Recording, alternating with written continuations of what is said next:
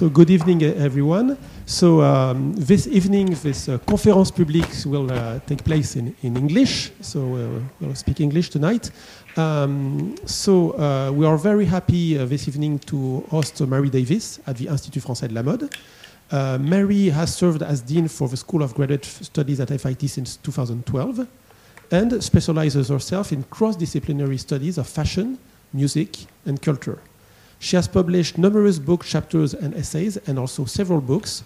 Her most recent books were Ballet Russe Style Diaghilev Dancers and also Paris Fashion. Her earlier books include the monograph Classic Chic, Music, Fashion, and Modernism, and the biography Erik Satie. Mary Davis also pursues scholarly interests in popular music, and she earned a PhD and AM degrees in musicology from Harvard University. Thank you, David. Merci beaucoup. Bonsoir à tous. C'est un très grand plaisir d'être avec vous tous ce soir pour cette conférence.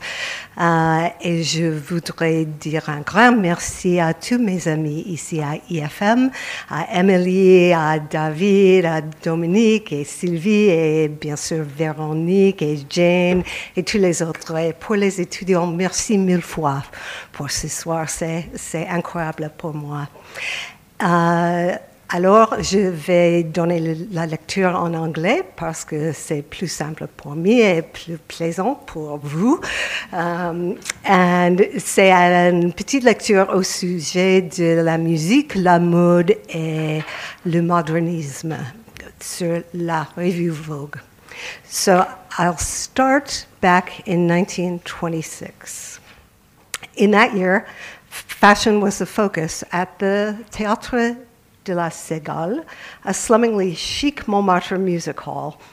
Comte Etienne de Beaumont had commandeered the venue for a series he billed as the Soirée de Paris, and he promised what he called choreographic and dramatic shows with new works by some of the most sought after artists of the day, including composers Erik Satie, Darius Milhaud,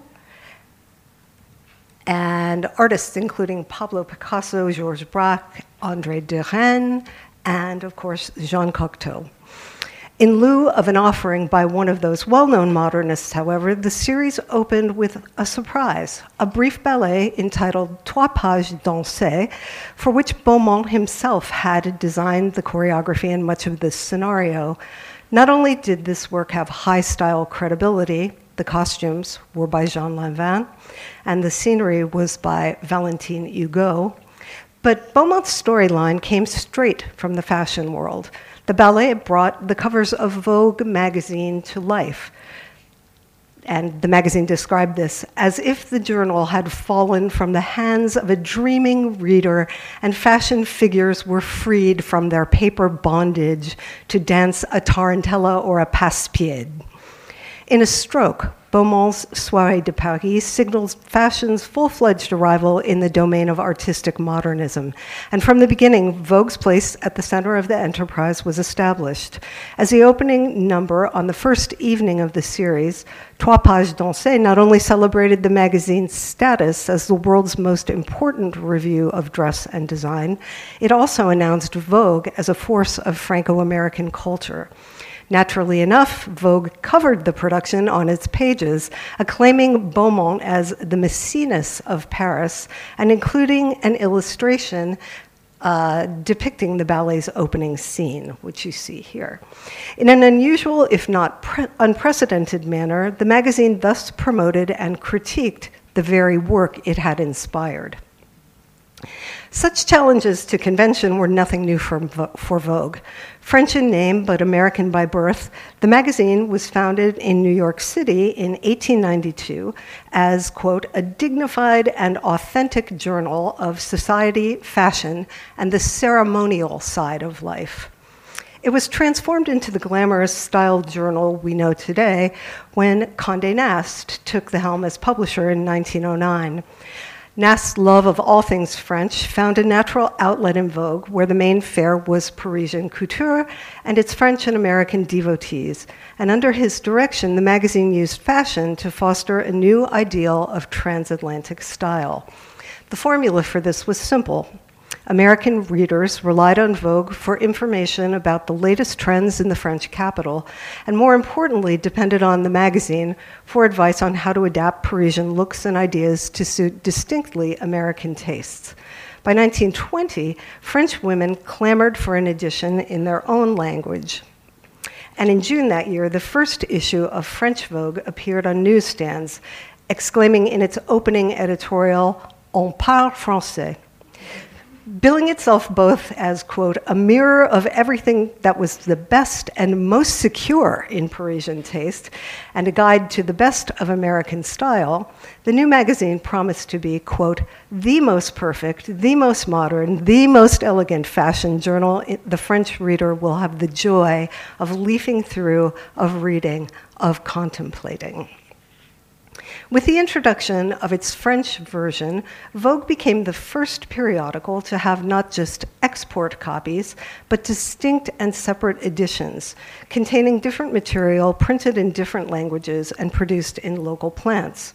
A dual presence in Paris and New York inclined the magazine to promote an idealized vision of transatlantic elegance, at the epicenter of which was situated haute couture and its high society clientele. Fashion, however, was only one facet of Vogue's Franco American cultural program. Contemporary art and music were its other cornerstones. Among composers, Erik Satie and Darius Milhaud, along with Francis Poulenc, Arthur Honegger, Louis Durey, Georges Auric, and Germaine Tailleferre, the group you see here, who were known as Les Six, emerged as exemplary of Vogue's ideal. Also, Igor Stravinsky attracted the magazine's attention as early as 1916, and he continued to feature on its pages into the next decade. Um, this was helped tremendously by the scandal he created with the ballet The Rite of Spring. All of these composers appear frequently in Vogue, mentioned in music reviews as well as in coverage of the parties, costume balls, and other pleasures cultivated by Parisian elites in the 1920s, where they were more often than not invited guests rather than performers. In Vogue's view, they occupied a central place in the reconfigured social order following World War I, and the magazine treated them accordingly. By showcasing them as animators of fashionable society, Vogue played a crucial role in redefining the relationship between artists and their upper class supporters, and helped to rearticulate the boundaries between public art and private entertainment. From its vantage point at the height of haute couture, the magazine proposed that new music was not a reflection of high style, but rather a stimulus to it. Vogue's chosen composers were thus both avatars of modernism and unlikely arbiters of fashionability. Vogue promoted a brand of high style that leavened French fashion with a dose of what it called American ways and American wants a mix that appealed to women in both countries, especially in the light of the bond that had linked them during the war. The premise of a shared fashion based transatlantic culture was evident on almost every page of each issue. For although the magazine's two editions were independent productions, they contained many of the same editorials, illustrations, and photographs. For French readers, Vogue promised that it would offer, quote, an adaptation, not a translation of its American edition, allowing French women to take to heart information about American art and dress while never neglecting what it called French ideals. Readers in the United States, on the other hand, benefited from the sharpened focus on Parisian couture made possible by the installation of a full staff at French Vogue and from the magazine's exclusive state of the art photo studio, where nearly all the fashion shoots for American Vogue took place. Even when they diverged, the Paris and New York editions emphasized the way in which their geographically separated readers were alike. Photos of New Yorkers at the horse races in Saratoga were paired with images of Parisians at Longchamp, while pictures of socialites relaxing at resorts in Dinard and Deauville ran ac- uh, alongside photos of Americans lounging on the beaches of Newport and Southampton. Sunny Monte Carlo found its twin in Palm Beach, San Moritz had its equivalent in Lake Placid, and of course, Paris met its match in New York City. In short, French and American interests mingled in Vogue's two editions, combining to create a new paradigm for sophisticated style that went beyond matters of dress. By July 1921, the magazine was advertising its aspiration to be, quote, a mirror of the highest society, a brilliant critic of artistic, musical, theatrical, and literary events, the arbiter of sophisticated behavior, and the supreme authority on all matters of bon ton. So, not exactly a small agenda for Vogue at that point. Positioning itself that way as a cultural voice, Vogue opened another perspective from which the shared good taste of French and American women could be assessed just as female New Yorkers needed to know about the latest plays, performances, and personalities in Paris, the magazine asserted, so too did her French counterpart require information about the latest amusements and affairs of stylish Americans. By reporting on fashion, the arts, and high society on both sides of the Atlantic, Vogue made it not just possible, but de rigueur for women to be up to date with developments in both countries. And it posited the existence of a single international and fashion oriented society, which it ruled as creator and reporter. The magazine stated its ambition to be the Baedeker or the guidebook to women's world. This stimulated a variety of path-breaking initiatives that went far beyond the printed page. Among these outgrowths was Vogue's development of an information bureau in Paris to accommodate its readers. Nestled in what the magazine described, not too subtly, as the rich and elegant neighborhood between the Opera and the Church of the Madeleine, this office was billed as, quote, a comfortable place to write, telephone, rest between shopping adventures, and chat with friends. The well staffed bureau promised concierge service and access to the city's best couture and jewelry, jewelry ateliers, as well as guidance on everything from acquiring a fashionable dog to furnishing a summer residence. As for entertainment, the experts were armed with information on, quote, what is worthwhile in the theaters? What is the art show of the moment? When is the next important auction? And they were ready with details about gilded restaurants where American jazz is popular.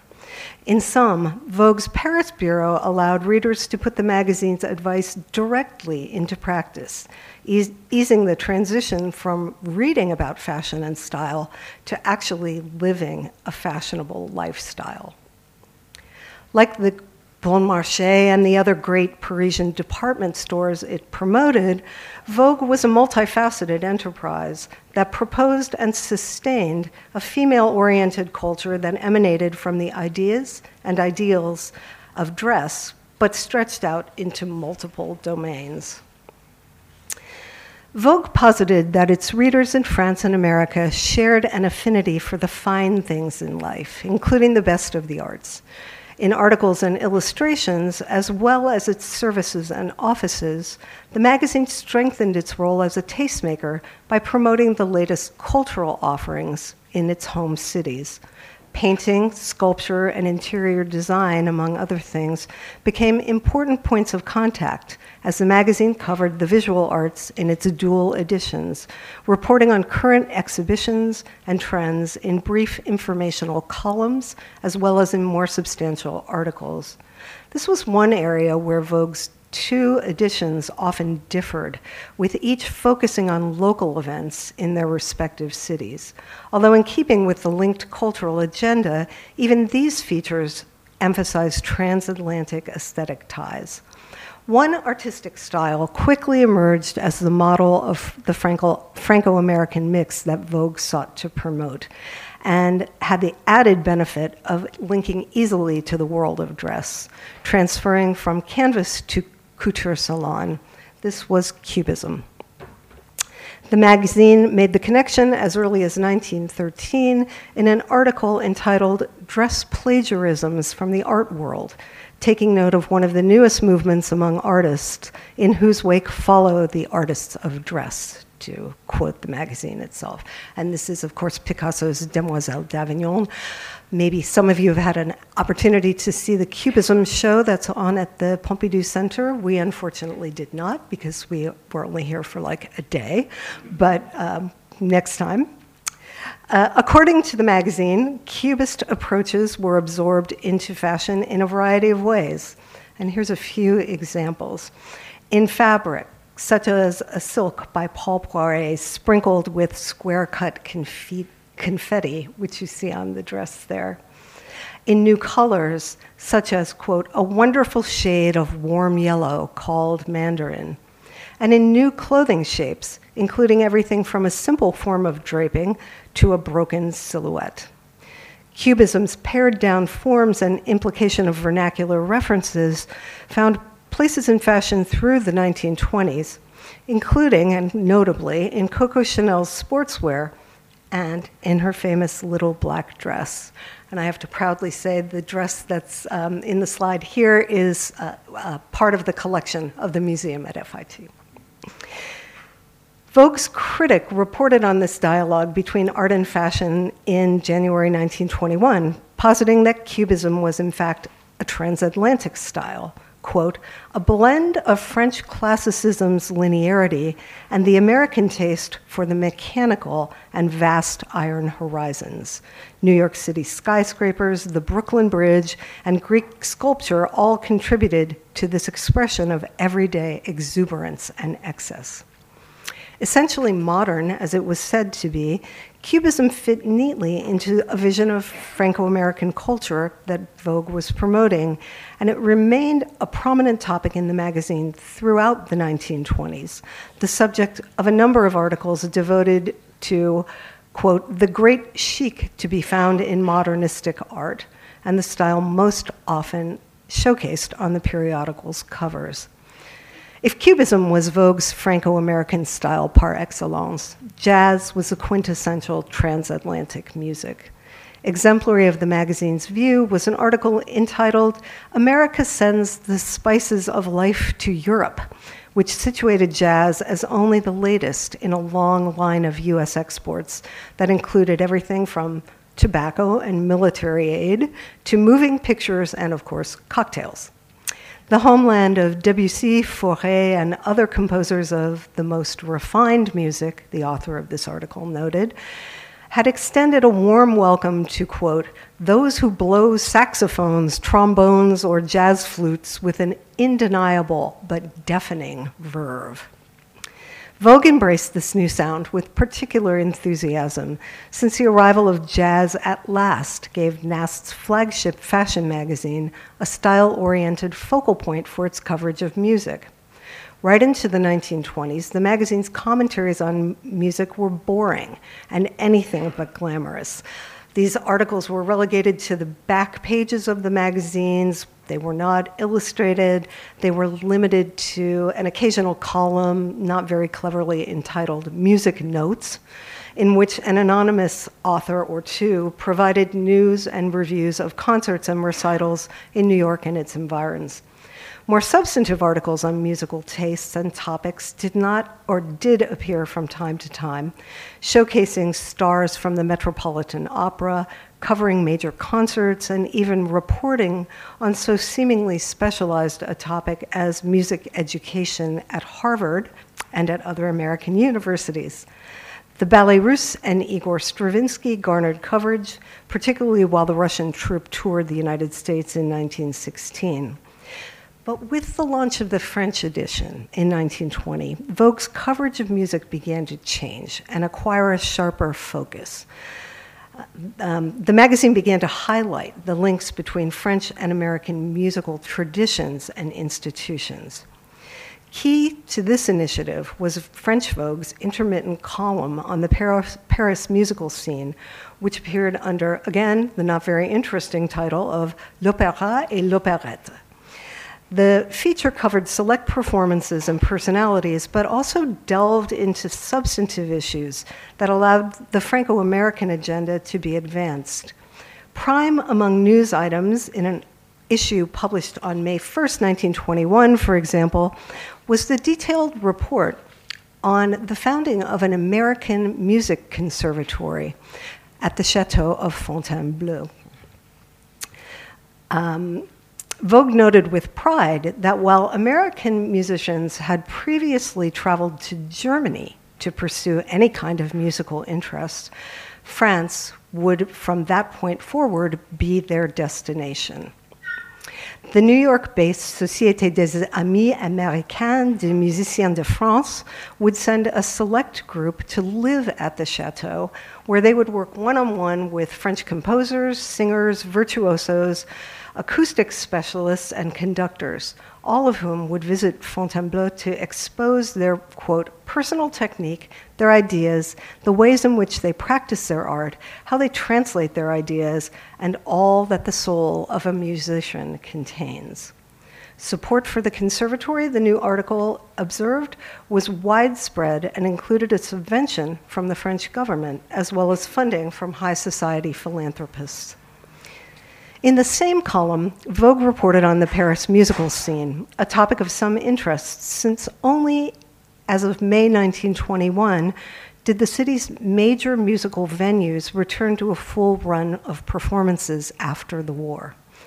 The magazine noted that Wagner was a significant presence in the city, with Siegfried at the Opera and Tristan und Isolde at the Théâtre des Champs-Élysées.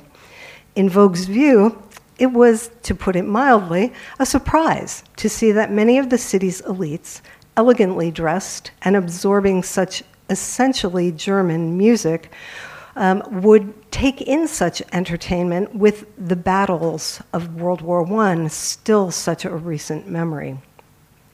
On the other hand, the author reported there was modern French music to be heard in Paris, and in particular, a style that had been introduced in the previous year with Darius Milhaud's um, ballet Le Boeuf sur le Toit. Vogue's critic described this choreographed farce as the missing piece between the Commedia dell'arte and the modern cinema, and reported that it had sparked a series of similar efforts by Cocteau and Les Six. The appeal of their compositions, Vogue's critics suggested, stemmed from, quote, pure technique followed and understood by very few people. And from their ability to create music that was innovative and expressive of contemporary life while offering, quote, exactly what so many of us have searched and yearned for in music a direct connection with our state of mind, joy, or distress, realized with such a force as what exists in Wagner. So, in Vogue's view, Wagner's operas might be playing across Paris, but their day had passed. True expressive power was to be found in the music hall inspired and jazz influenced music of Satie and Six. So, Vogue quickly aligned itself with Jean Cocteau, echoing the call that he had put out in the little pamphlet whose um, cover you see here, a 1918 manifesto entitled Le Coq et l'Arlequin. Vanity Fair, another one of the publisher Condé Nast's flagship magazines, a kind of sister publication to Vogue then as it is now, uh, had taken the lead in promoting Le Coq et l'Arlequin's brand of modernism to its American readers, publishing an article by Cocteau in the magazine that previewed its contents as early as September 1917. And in this article, the magazine featured Satie and his circle in a series of articles that ran through the early 1920s even printing an English translation of selected sections of Le Coq et l'Arlequin in the fall of 1922. So Vanity Fair made these composers the center of a culture oriented sphere, while Vogue established them as part of the fashionable Parisian elite. Accordingly, its coverage often linked them to the haute monde and its pleasures. Satie, in fact, surfaced unexpectedly in the very first issue of French Vogue, earning a mention in a column devo- devoted to wardrobes, summer theater productions, and interior decoration. Satie's route to this was the fact that he, oops, I don't have a slide of this, but he was the creator of something that he called furniture music. So I don't know if any of you has ever heard Satie's Musique d'Ameublement. Um, you probably have and you don't know it. You've probably heard it in a nail salon or in an elevator somewhere.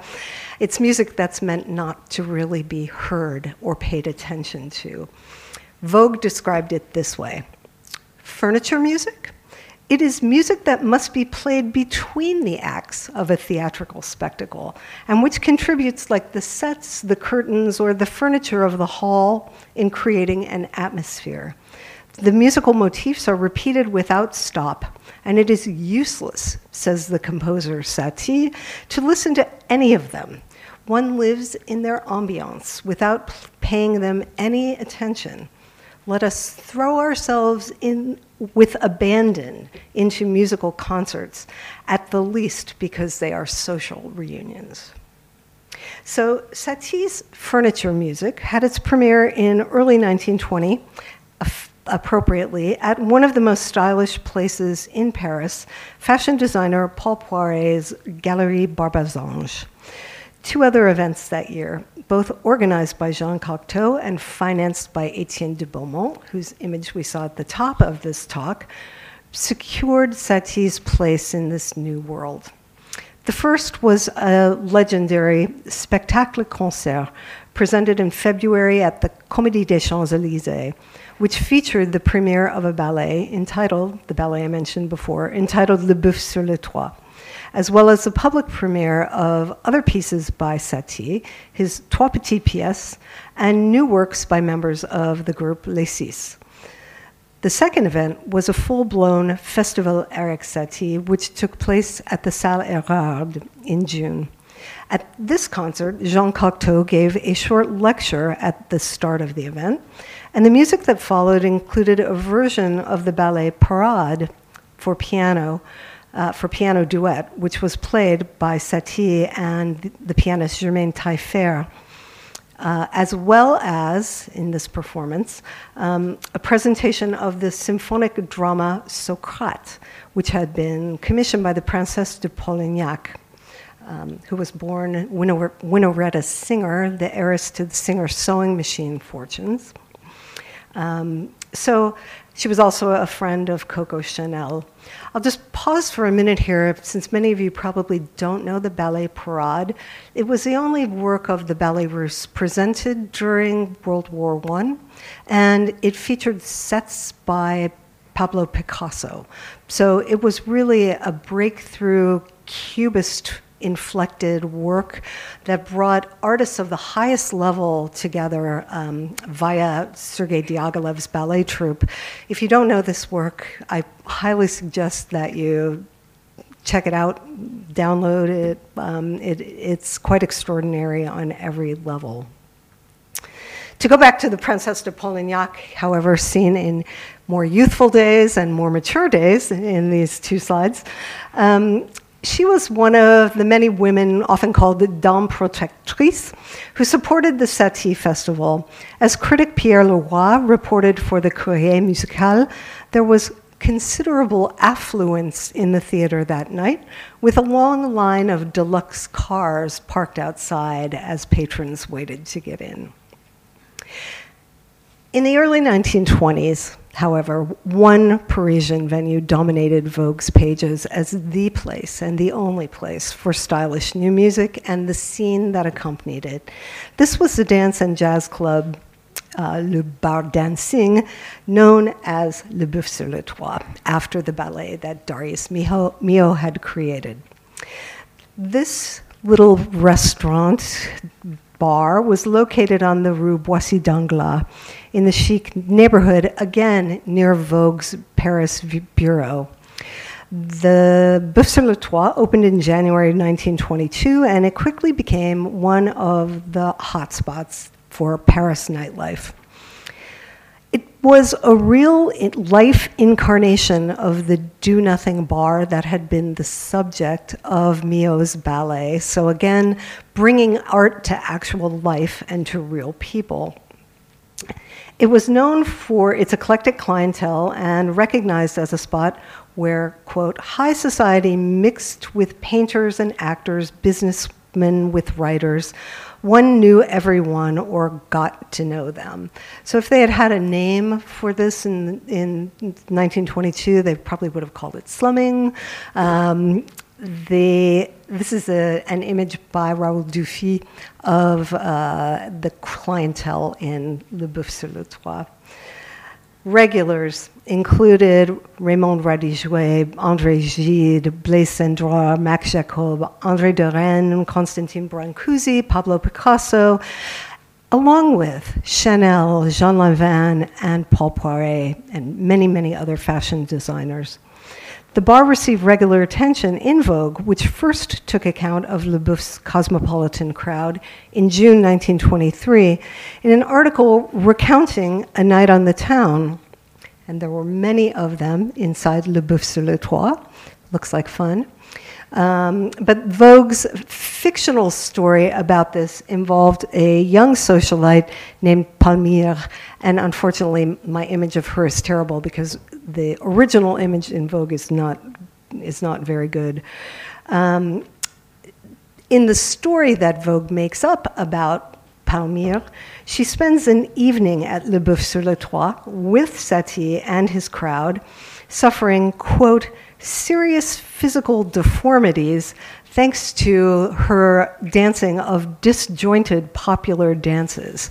Although in this illustration, it doesn't look so disjointed at all to me, it looks quite elegant.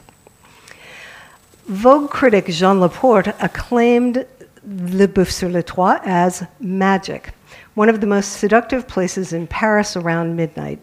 It was, in his opinion, the city's most interesting nightclub with a clientele of young writers, musicians, and painters, an open circle that gathers not because of snobism, but because of shared taste. So, this critic, Jean Laporte, was a keen observer of fashion, and he noted that dress at Le Boeuf reflected the club's diverse clientele. As he put it, a man in an elegant suit could often be found in a seat next to, quote, a young painter from Montparnasse in a velvet sweater with a floppy tie. It was music, however, that defined and distinguished Le Boeuf sur le Toit for Vogue.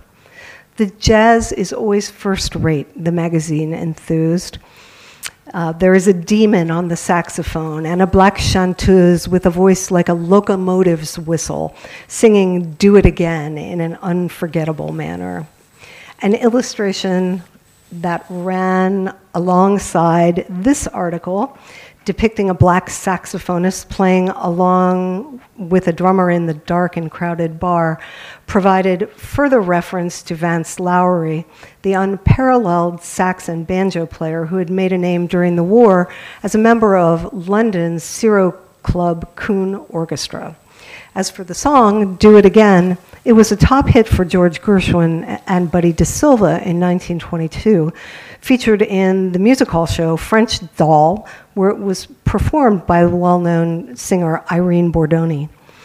Vogue's observations make it clear that the American influence in the club was far more authentic than that conveyed in the ballet, which Cocteau freely admitted was an American farce written by a Parisian who has never been to America. So nightclubs went in and out of fashion quickly in Paris, but Le Boeuf sur le Toit had staying power. Even as late as May 1925, Vogue was describing the club to its American readers as, quote, one of those tiny Paris haunts that within four narrow walls confine two worlds. There are the young bloods at the bar who act as if they own the place. If they deign to speak to someone sitting at the tables in the outer wilderness, they do it with condescension. Does not Jean Cocteau count himself as one of them? The bar is hung with photographs by Man Ray of some of these celebrities. Jacques Doucet delights us at the piano, and little tables are crowded with a public so remarkable in its own way as the young intellectuals at the bar. So, the particular mix at the Boeuf sur le Toit, French high intellectualism and Beaux Arts avant gardism, combined with American music and cocktails, potent cocktails, added up to a stylish and inherently transatlantic expression of modernism, matching exactly the program that Vogue had sought to promote from the outset. The club's music exemplified Vogue's ideal combination of Franco American values, as did its main animators, again, Erik Satie and his friends Les Six, who upheld French tradition by virtue of their classical and conservatory training, yet composed works informed by the idioms of American jazz and popular music.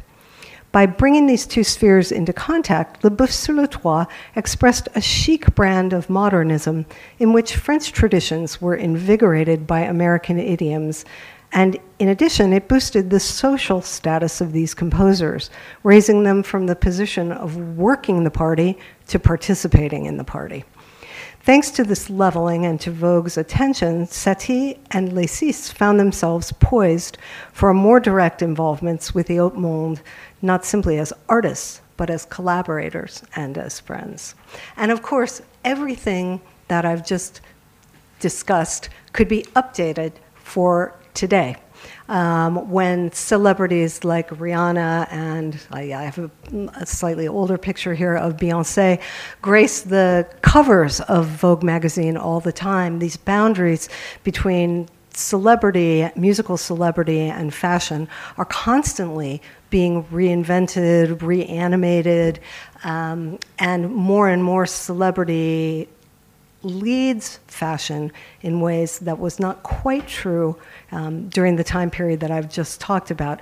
But you can see the history there and the way in which the seeds for what we experience today were sown even before the First World War. So I'll leave it there, and I'm happy to talk, answer any questions you might have. It's a lot of information, and um, I'm, I'm all yours. Thank you.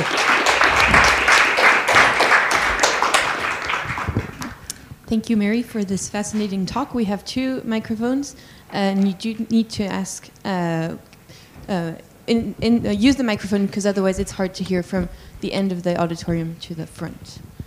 So. Usually I'm sitting in that back row when I'm here, watching, watching some fascinating presentation.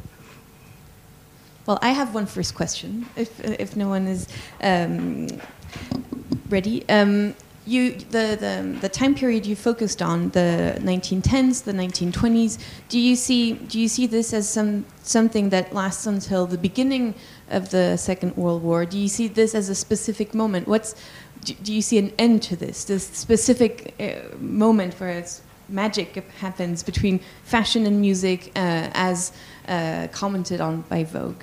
So that's a really good question. Thank you for that. Um, I, I think this is a very special, very sparked mm-hmm. moment um, because of this the matter of America and France coming together in this way around a shared idea, ideal of style, and what was what was hip, what was what was exciting.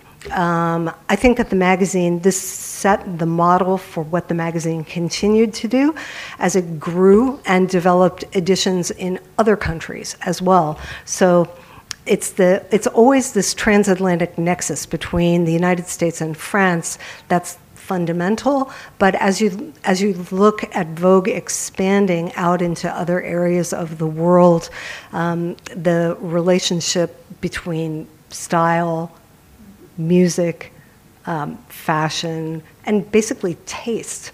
Um, you can trace it back to this to this moment after World War One. I'd say. Because just to remind us, so there's the British edition, right, in the late 1910s, if I'm correct? Yes, that's right. And then the French one, and then the, the, the following um, international editions, they, they happen afterwards? The, most of the, I, I, can't tell you exactly when the next edition came. But the first three are really the, the first three are the core. Right. 3 mm-hmm.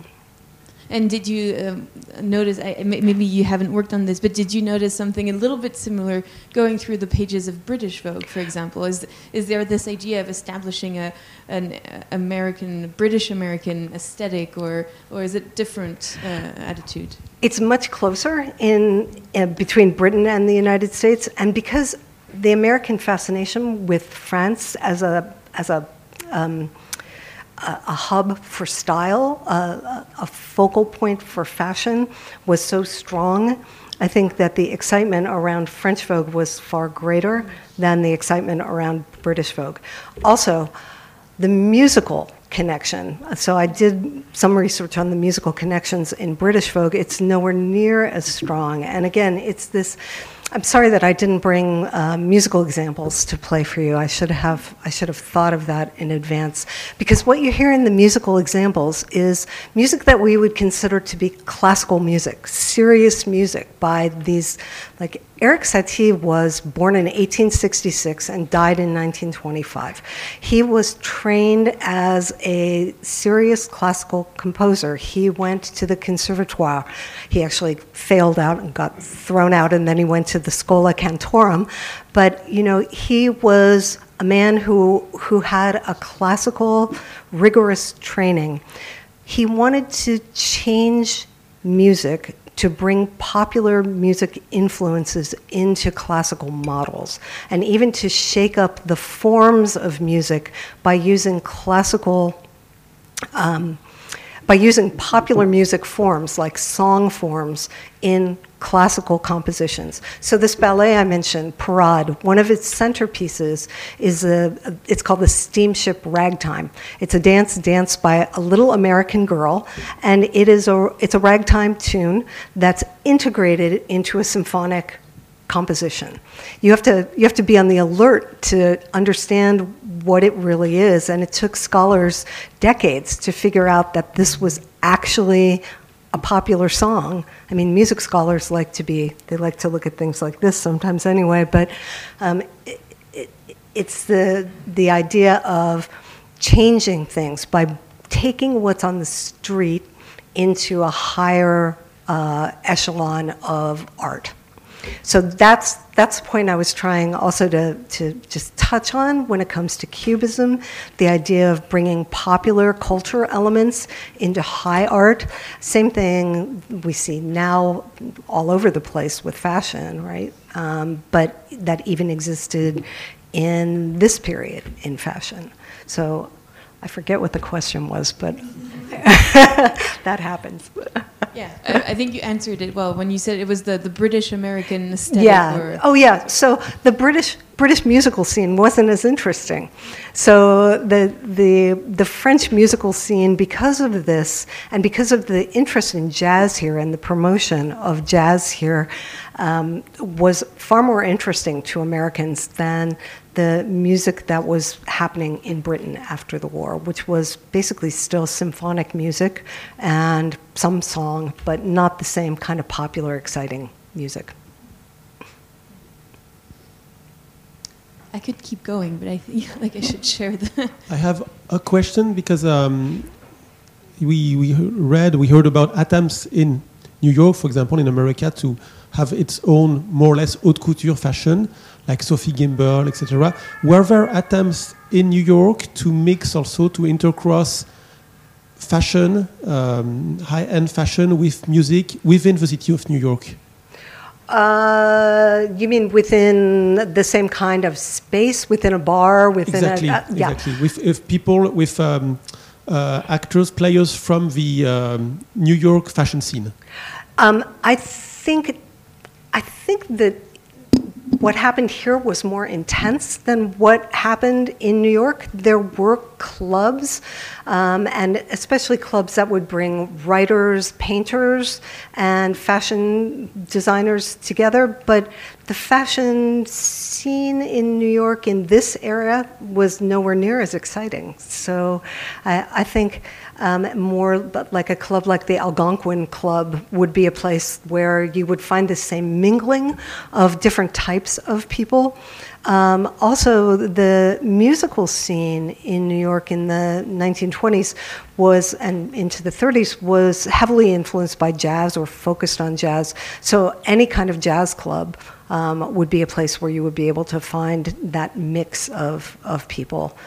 Um, I, th- I think often about New York, it, it, this kind of mix in New York really in the mm-hmm. 1950s and 60s in Greenwich Village when, when people from fashion, from popular music, from classical music, were all coming together with writers and poets and you know that, that kind of exciting dynamic mix. Thank you very much. Thank you. I'm, I'm curious about what you all think about this topic now. How you, you feel. Do you, do you feel like, like there is an exchange between music and fashion that's happening, or something exciting in that connection that's happening in France or anywhere right now? Or is it all old? Well, um, as a reply, maybe I, I, was working with a very young designer who was showing during Couture Fashion Week, uh, Yunmi Nielsen. And for her, it was a very big moment when Beyonce wore one of her pieces uh, at the um, during the video of Ape Shit. Mm -hmm. So I think it's more combined just with the with the fact of uh, product placement that music uh, plays a very big role also in fashion. I don't know if it's the music itself or more the musician acting as an influencer mm -hmm. for the brand? Or, or both. Or both ways, yeah, yes. Yeah. And as like someone like Rihanna, who is taking this on in a, in a very, very big way and a multifaceted way, what I have friends who are designers who, who question the validity of somebody who comes from the celebrity world, the musical world, putting herself out there as a designer. Um, but maybe that also is just can be chalked up to these boundaries of creativity not being so relevant. The, the people I'm talking about didn't do that. They didn't cross over in that way. They intermingled. But Erik Satie would never have considered himself to be a fashion person. I mean, he did have a great moment. He was always poor. He lived in Montmartre. And he did have a great moment where he inherited some money from an uncle. And he went in one day and spent it all on 10 identical velvet maroon suits and then wore them over and over. But that's as close to, to fashion as he got. And then some, some relationships between the people that I touched on, like Coco Chanel and Igor Stravinsky, is, is now well known. You know, personal relationships developed that brought these people together. But in terms of a crossover uh, across disciplines, not so much. Um, I mean, this is a really contemporary example, but Virgil Abloh was Kanye West's creative director for his tours for a long time. Um, they also both interned at Fendi together, and yep. Kanye has his own label. So I think in American hip hop culture, there's a huge convergence of music and fashion. Yes, absolutely. Virgil Abloh is a fantastic example of this. Um, and you know where he the the position to which he has ascended is pretty incredible there's more hi um, I find it interesting that um, there's the, uh, the, issue with Beyonce behind you, and you mentioned also Rihanna, and does she have legitimacy um, launching a fashion line? And I find it interesting because when the last September issue came out, there was this whole controversy about um, who decides and the fact that Beyonce imposed her photographer and kind of like her styling, etc. And that's right. Is I wonder if there isn't a question of whether maybe fashion, like uh, the classic industry as it is right now, maybe lost its legitimacy because it's not as representative as it could be. And, and this is where these people come in and kind of reclaim something that the average person can't. That is an excellent, excellent point. And on top of that, the, the very idea of Beyonce on Vogue, Vogue's cover, is sort of like it's a retro idea because print media is not where things are happening anymore anyway. For Beyonce, this becomes, I think, this becomes kind of a promotional, just a little thing for Beyonce. Great to be on the cover of Vogue. What's she been on three times at least now? Um, but is it is it that meaningful for her? Probably not. I think there's another question back there. Uh, yeah, sorry. This is going back to the convergence of um, going through like different industries, but I feel like our generation maybe now is more used to that and maybe fine with it in the fact that like so many people that we like look up to or see that are famous have done things in multiple aspects. So I feel like it's not that odd. Yeah. But I, I totally take that point. Where do you think that's going next? What do you think happens? Like in the, in the post Virgil Abloh world, what happens? Yeah, well, even before Virgil Abloh, like I know that there are designers that were DJs and things like that Yeah. also. So like Yeah. it's been coming to this. So I think people are just expanding, not trying to stay confined to a certain industry or a certain perspective of what people think they should be, and just kind of going to wherever they feel comfortable or want to do. So I think it's going to keep going. People are going to be architects and DJs and designers and writers, everything. one. creative people are creative people, Yeah. right? Yeah. I love the fact that you can trace this line though back. I love uh, that's the thing that makes me passionate about this project. I love the fact that you can trace trace back over a century this this idea of bringing things together. And of course, even before that you can look at different kinds of art like opera or ballet and you can see that people are working together, they're collaborating. But what you're describing and what your generation lives and loves um, is is a different order of magnitude. You're absolutely right. And Beyonce's been around for a while now. She's not exactly the cutting edge.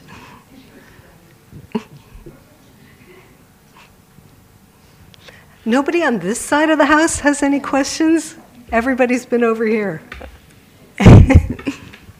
Uh, hello, can you hear me? Yeah, Yes, of course. thanks. Uh, it reminds me like somehow about Hedi Slimane.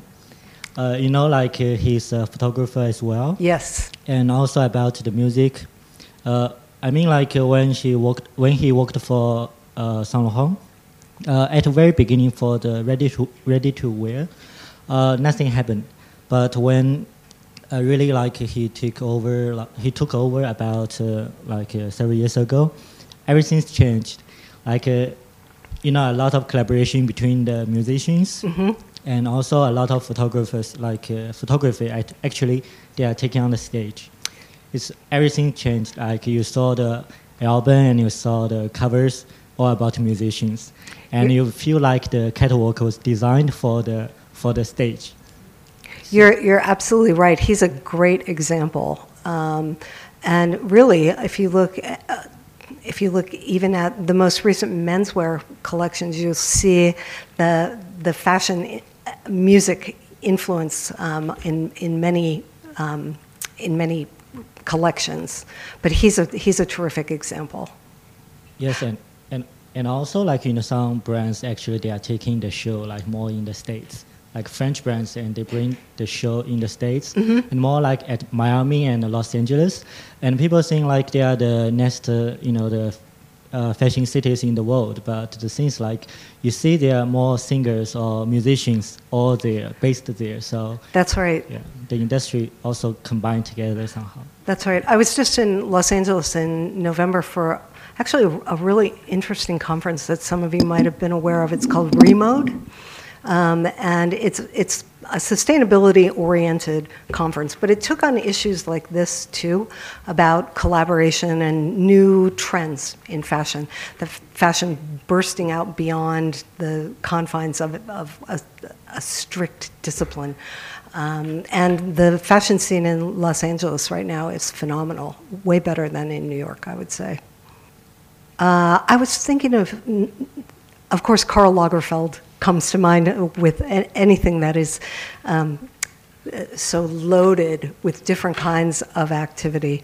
Um, but really, you know, if you if you do a scan and you look at people like Miuccia Prada or Donatella Versace, you'll, you'll find the, the influences of art and music in their work all the time. And it, as you were saying, it, it just makes sense. Creativity is creativity, and there's no reason to confine it.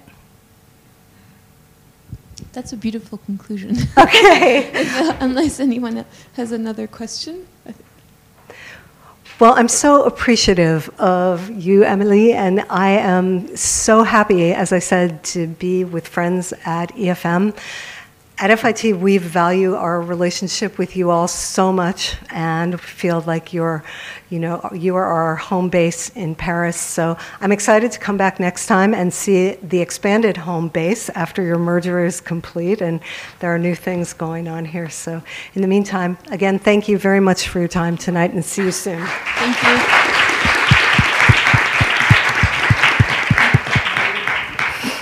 Bye bye, Beyonce. Mm-hmm.